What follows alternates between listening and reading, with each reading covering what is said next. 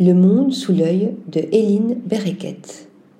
Installée à Berlin, la photographe turque nous transporte dans ces environnements où l'architecture et l'art se mélangent dans des compositions minimalistes, géométriques, colorées et contrastées.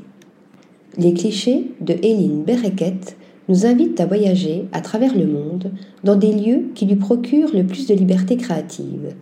Diplômée en architecture et en art, cette native d'Istanbul s'est lancée dans la photographie par hasard en 2013 lorsqu'elle a reçu en cadeau son premier appareil photo.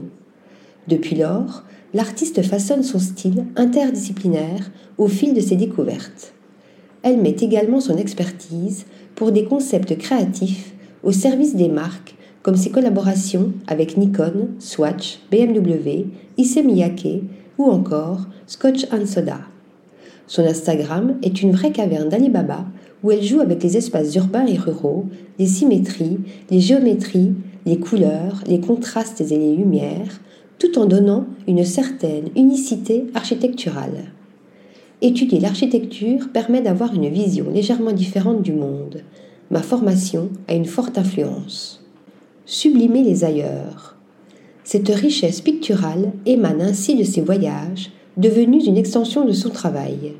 Namibie, Liban, Oman, Pologne, Californie, Mexique, Espagne, Sicile, cet artiste prolifique capture tous les lieux propices à éveiller et à nourrir son imaginaire entre objets, bâtiments, paysages, voitures, intérieurs et extérieurs. À l'image de cet étonnant cliché intitulé Monopoly, qui semble être une illustration numérique, mais qu'elle a vraiment pris lors d'un vol panoramique au-dessus de Swakopmund, une station balnéaire de la Namibie. On retient également ses photographies de la mythique Murala Roya de Ricardo Bofill ou de son road trip sur la route 66 et ses autoportraits pour la Journée internationale des droits de la femme. Ou encore ses clichés de maisons abandonnées remplies de sable dans la ville fantôme de Kalmanskop au cœur du désert du Namib, sans oublier ses jolis jeux de jambes à travers les architectures répétitives et géométriques.